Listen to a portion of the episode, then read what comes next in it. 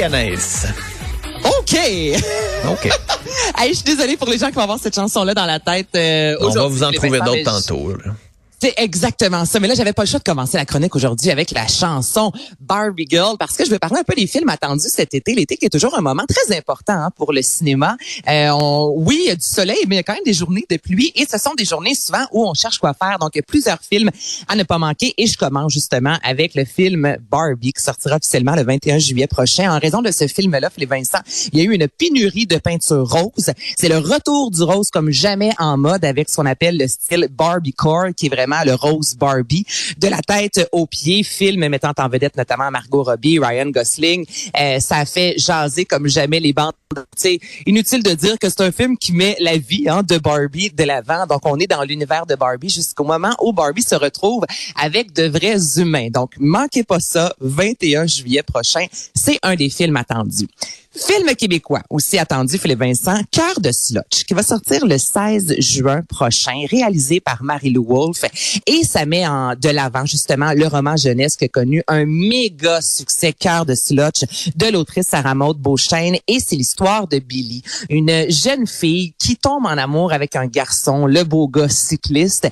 Mais sa sœur plus vieille tombe également en amour avec celui-ci. Donc, on est vraiment roman jeunesse par excellence. C'était la première cette semaine. C'est le genre de film, Philippe Vincent, que adolescent, tu l'aimes, mais adulte, moi, j'adore autant ce type de film-là. Donc, manquez pas ça cet été, 16 juin. Euh, c'est passé le 16 juin. Ben là, on est le C'est 15. demain, C'est demain. On est aujourd'hui. C'est ça, je me dis, est-ce que c'est aujourd'hui le 16? Non, non, on est le 15. demain, On est le c'est 15. demain. Je suis correct. Ensuite, euh, je, je compte- mais et avec la, la fin de la saison, on dirait que les dates, j'ai plus de difficultés. Donc, Mm. nous sommes officiellement le 15. Le film sort demain et non aujourd'hui. Je tiens à dire, allez pas au cinéma ce soir, vous allez être déçus, c'est de ma faute, OK? Astéroïde City. OK, maintenant, Philippe Vincent, ça, c'est le film qui était le plus attendu à Cannes de Wes Anderson, film mettant en vedette Tom Hanks. Ça sort le 23 juin prochain, soit vendredi prochain. Et c'est un synopsis plus étrange, OK? Donc, ça se passe en 1955 euh, dans un, au désert, euh, dans un désert américain. C'est une ville fictive. Et là, ce sont, c'est comme des passionnés d'étoiles, des familles qui se retrouvent dans ce désert-là. Et on nous promet du drame, on nous promet des relations amoureuses, on nous promet euh, des, des rebondissements. Le synopsis est bien étrange. Les critiques ont été, je te dirais, assez unanimes. Film intéressant, mais en même temps, connaissant Wes Anderson, t'embarques dans un univers. Tu comprends? Tu sais, quand tu rentres dans la salle de cinéma, là, tu mets ton cerveau sur pause, disant, OK, là, on va me raconter une histoire plus ou moins probable, mais je vais passer un bon moment. Donc, ce film-là sortira le 23 juin prochain. Je poursuis. Est-ce que tu es un fan d'Indiana Jones, toi? Si je te dis Oui, Indiana oui, Jones, oui, est-ce que ça vient te chercher? Wes Anderson aussi, euh, mais oui, Indiana Jones aussi. Ben là, manquez pas ça. Après 15 ans, donc il y a 15 ans de ça, on nous présentait Indiana Jones 4 et là, ce sera le dernier, mettant en vedette évidemment Harrison Ford pour la première à Hollywood cette semaine. Oh, que ça devait être extraordinaire. Euh, John Williams, qui est celui qui est un des maestros, là, je vous dirais, là, de, de l'histoire du cinéma. À 91 ans, Philippe Vincent, il était sur scène avec l'orchestre cette semaine pour offrir la musique en direct du film Indiana Jones. Là. Je veux dire, ça, là, tu assistes à ça une fois dans ta vie. Et dans ce cinquième volet, évidemment, on retrouve Harrison Ford. Là, on nous amène en 69, en pleine guerre froide. Indiana Jones, qui, ben, commence à être un peu vieux, donc il a envie de prendre sa retraite jusqu'au moment où sa filleule va arriver avec une antiquité rare. Et là, Indiana Jones ne pourra pas pas- passer à côté euh, de cette recherche-là. Donc, c'est ce que l'on nous promet pour le cinquième et dernier volet Indiana Jones le 30 juin prochain. Et euh, comme dernier film, Mission Impossible, Dead Recording. Ok, ce film-là qui sortira officiellement le 12 juillet.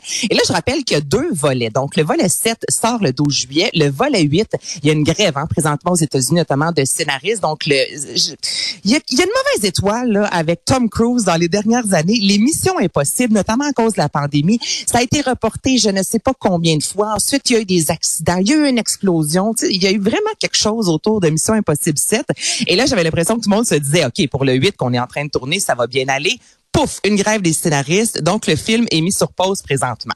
Alors, pour le 7 qui sortira le 12 juillet, ce que l'on sait, c'est que Ethan Hunt va, il me semble qu'on nous, c'est un synopsis qu'on nous dit, euh, c'est la même chose à chaque fois, là, mais va vivre la mission la plus difficile, exactement, de l'histoire de sa carrière. Ce que l'on sait, c'est que c'est un film qui va durer quand même, c'est assez long, 2h36. Et le film va terminer sans générique. Donc, on nous promet vraiment le 7 termine et le 8 qui devrait sortir en 2024 va reprendre à la seconde près ou le 7. Donc, pour vraiment la dernière euh, histoire de Mission Impossible. Deux films pour nous raconter cette histoire où, tu l'as mentionné, Ethan va sauver le monde. Ben voilà. Moi, j'aime ça quand le monde est sauvé. Euh, tu veux me parler... Oui, on embarque, exactement. Tu veux me parler de musique avec une nouvelle chanson de Amy Jean. Exactement. Donc, Amy Jean, artiste euh, québécoise, qui nous a offert des chansons un peu plus rock, je te dirais, dans les derniers mois. Et là, il nous disait, mais Pink, moi, j'ai reconnu, on dirait, l'essence de Pink. Donc, on est dans du pop. Il y a un son quand même rock dans tout ça. Il nous sortira officiellement son album en octobre prochain. Donc, troisième chanson, je te fais entendre Dancing in the Living Room. On écoute ça.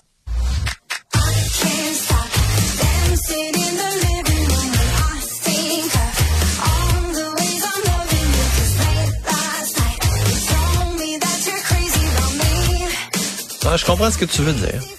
Écoute, chanson qui pourrait jouer justement dans le film Cœur de Slotch. Très, il y a une candeur, il y a un côté adolescent. Écoute, ça fonctionne, c'est très estival. Donc, chanson qui est disponible officiellement sur les plateformes d'écoute en continu. Il y a un vidéoclip également qui sortira demain. Et je voulais terminer, Philippe Vincent, avec Dumas, qui sera ce soir au Franco. Et vraiment, je trouve que cette année, les francopholies se dépassent. Euh, hier, c'était vraiment le rap québécois qui était mis de l'avant avec des mosaïens de ce monde sans pression, loud, qui était sur scène sur les médias sociaux, c'était la folie et j'ai l'impression que ce le sera également ce soir puisque Dumas va célébrer les 20 ans de l'album Le cours des jours, album sorti le 28 avril 2003 et avec cet album-là en 2003, il est en nomination comme album rock de l'année à la disque. En 2006, soit trois ans plus tard, il recevait une certification disque d'or toujours pour Le cours des jours et en 2022, ça fait pas longtemps, il est en nomination comme spectacle de l'année avec Le cours des jours, un album sur lequel qui était son deuxième qui a vraiment marqué, moi, je te dirais, l'industrie musicale québécoise. Et c'est un album qui, encore récemment, disant l'entrevue au Journal de Montréal, moi, je, ne retoucherais pas, même si on me donnait la chance de retourner en studio pour modifier un peu, je le ferais pas. Cet album-là, je trouve qu'il est parfait, je changerai absolument rien. Sa chanson favorite et la pièce Gère, donc à voir ce soir gratuit au Franco. Au Franco. Et j'avais envie ce matin qu'on s'offre un petit medley, je te dirais un pas pourri des chansons qu'on retrouve sur le cours des jours. On écoute ça. On se laisse là-dessus, Anaïs. Oui, isso, Sally.